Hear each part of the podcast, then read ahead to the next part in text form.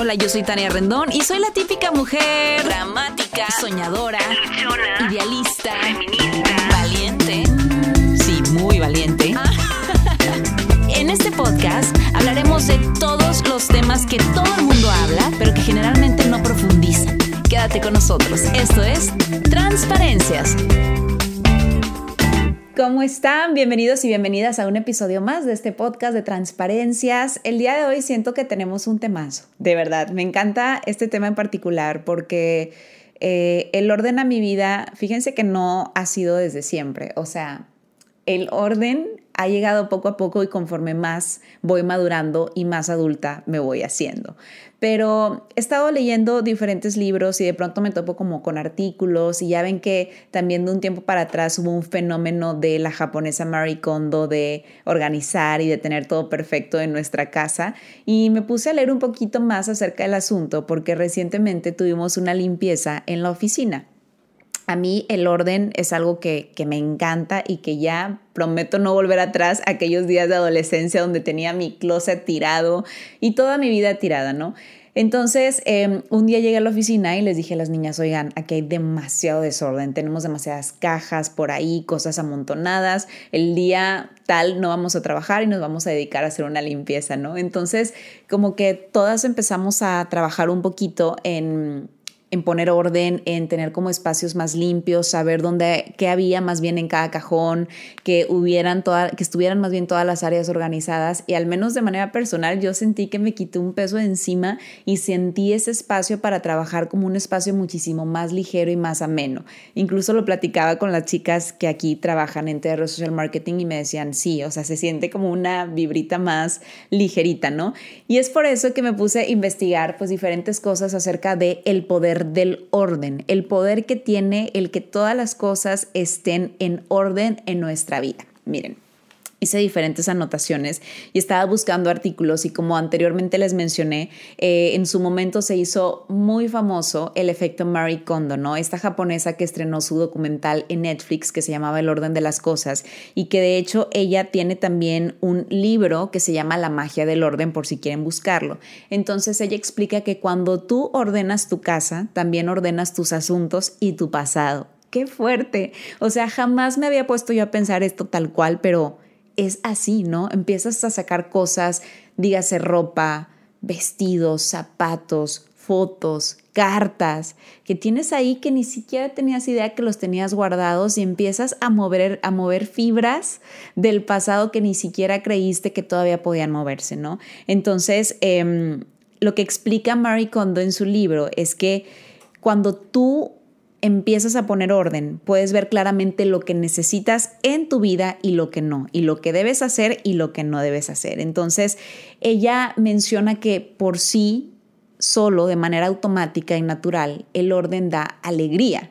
A ver, si te pones a pensar, no es lo mismo llegar a tu casa un día después de un largo trabajo, después de un largo día de trabajo, y que tu casa esté perfectamente intacta, es decir, ordenada, las cosas donde se deben, que llegues y esté todo tirado, que haya trastes en el fregadero, que haya ropa sucia que lavar, que esté la cama extendida, ni siquiera se te antoja y te pone de mal humor, ¿no? Bueno, pues así es como Marie Kondo explica precisamente eso. Y yo quiero em, contarte qué es lo que significa, por ejemplo, el desorden en ciertas áreas de nuestra vida. Muy específicamente, miren, en general, según Google, dice que el desorden también puede ser definido como el estado de confusión o alteración de algo. Puede que tú digas, a ver, Tania, yo no tengo nada que arreglar, mi pasado está perfecto, a mí no me mueve ninguna fibra, pero puede que haya, haya algo que está como en desorden o alterado y es por eso que tu vida en sí, a lo mejor el caos dentro de ti no está, pero sí en tu alrededor. Es decir, todo lo que te rodea, ¿no? Entonces, eh, menciona que es un vistazo general o alteración de un sistema, ¿no? Entonces, vamos a ver qué significa el desorden en cada etapa de nuestra vida. Por ejemplo, los objetos amontonados en zonas que están a la entrada de una casa significa un profundo temor a relacionarte con personas. Y esto no lo digo yo, que dicen, ay Tania, ay, ¿a poco tú eres tan experta? No, no, no. Hay artículos científicos y según también el Feng Shui, esto es lo que significa cada una de las cosas que te voy a decir. Los objetos que están amontonados en la cocina o los espacios en donde se preparan alimentos significa fragilidad emocional y resentimiento. ¿No les pasa que de pronto llegan a una cocina y tienen todo encima? Trastes, utensilios, el azúcar, el café, los vasos, todos los trastes amontonados y van también poniendo como sobras de comida y así, bueno, pues ojo, ¿eh? puede que signifique fragilidad emocional y resentimiento todos los objetos amontonados en los armarios, que me incluyo porque muchas veces llego y amontono y amontono y amontono cosas en mi armario, significa dificultad para analizar y controlar los sentimientos y emociones. Totalmente me identifico, soy una persona que me cuesta muchísimo, de verdad, controlar las emociones. O sea, hay veces que estoy en mi etapa zen y digo, no, todo Tania respira, medita, uno, dos, tres, cuenta hasta diez, pero hay veces que simple y sencillamente no puedo controlar la emoción. Y esto lo descargamos en muchas cosas como simple y sencillamente quitarte la ropa e ir a amontonarla al closet, ¿no? Ahora, los objetos amontonados debajo de los muebles, ya ven que de pronto metemos cosas abajo de la cama o también de muebles que tengamos en casa, indica que se es muy dependiente de la opinión de los demás y se da gran importancia a las apariencias. Oigan, qué fuerte. ¿Te estás identificando, Dani? Ah, Dani, que aquí es nuestra productora. Bueno, los que están amontonados, todos los objetos, detrás de las puertas, son una expresión de miedo a ser rechazado por los demás y de la convicción de sentirse vigilado. Vayan haciendo anotaciones porque obviamente vamos a tomar cartas sobre el asunto. No es como que les esté diciendo, ay, Tania, me estás ya diciendo que soy un caos andando. O sea, sí, pero no. Te vamos a dar también herramientas para que puedas ir mejorando y ponerle orden a tu, a tu vida. Ahora, los objetos amontonados que tienes en el escritorio, si estás haciendo home office o tienes oficina en tu sitio de trabajo, significa miedo, frustración y necesidad de control de las situaciones. Digo, a mí me ha pasado un montón de veces que llevo oficinas de personas y que tienen amontonamiento, de verdad.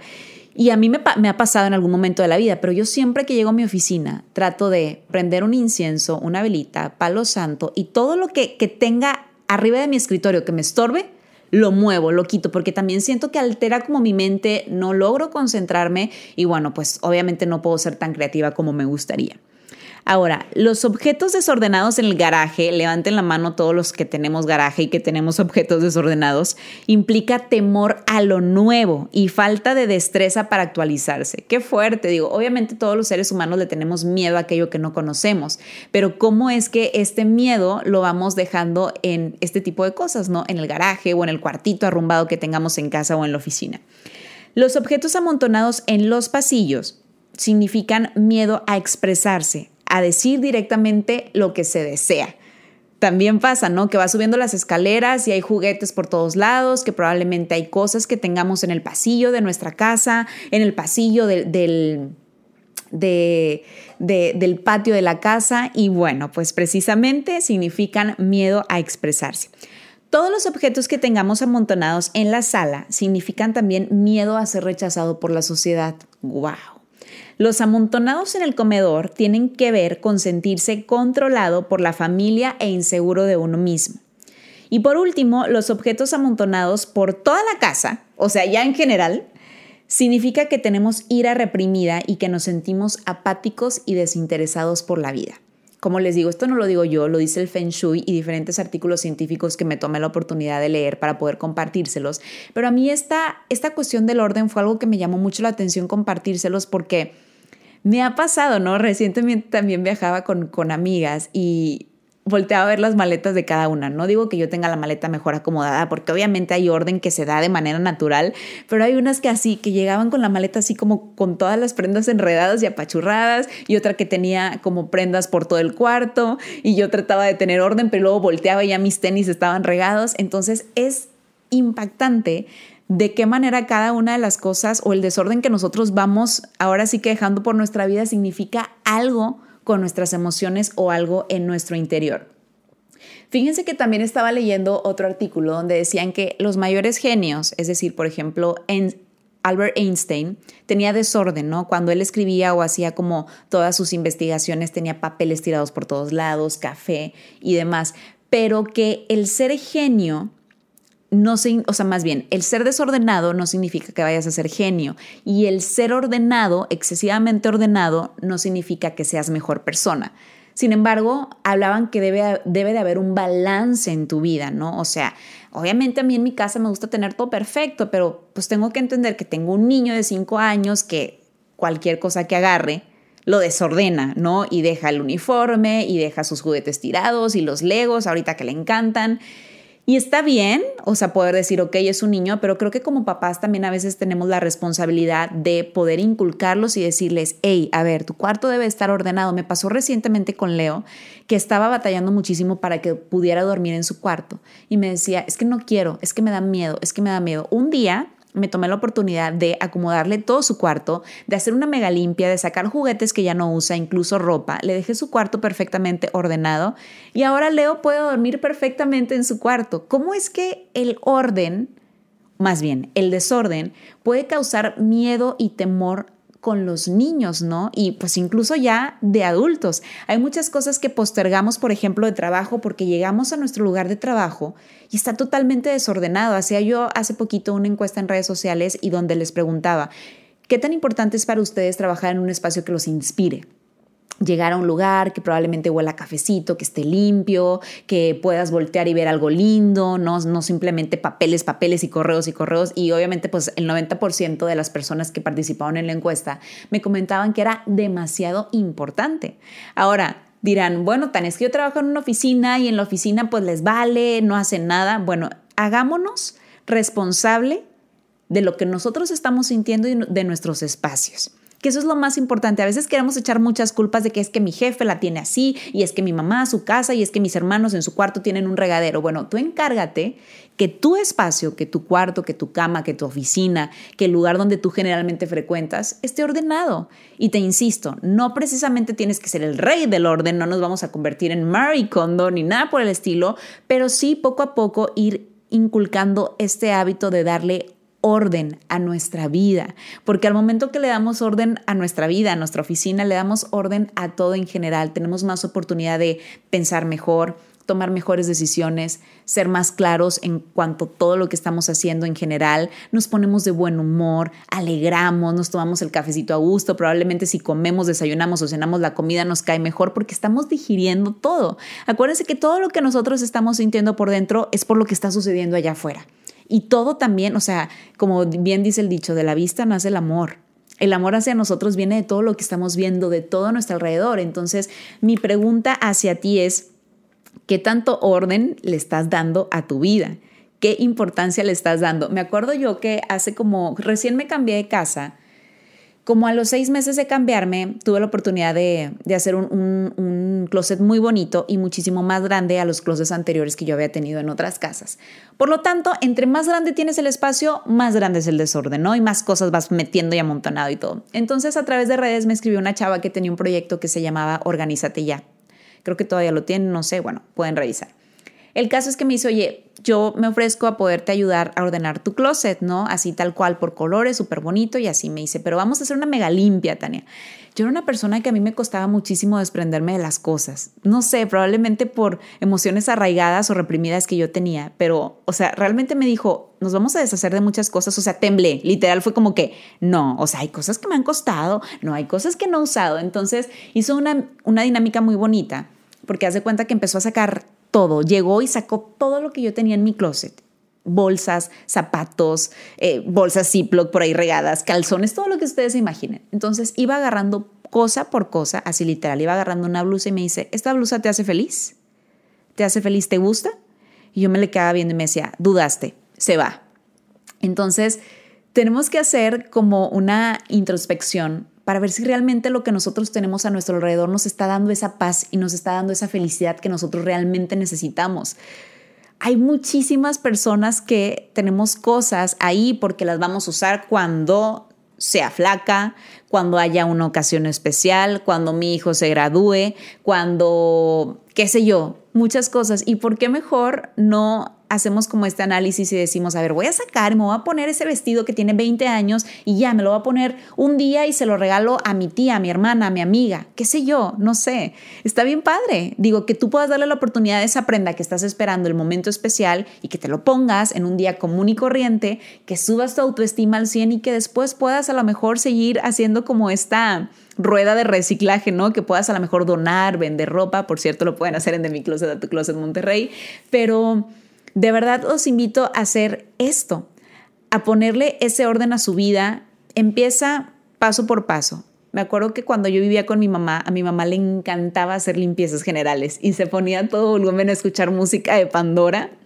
de Camilo Sesto y demás, y hacía literal limpias generales. Entonces sacaba un montón de cosas y como que yo no entendía, ¿no? Pero al final del día también, pues terminé entendiendo que ella, además de hacer una limpia general en su casa, estaba haciendo una limpia en sus emociones y en su vida, ¿no? Por diferentes situaciones que ella pasaba.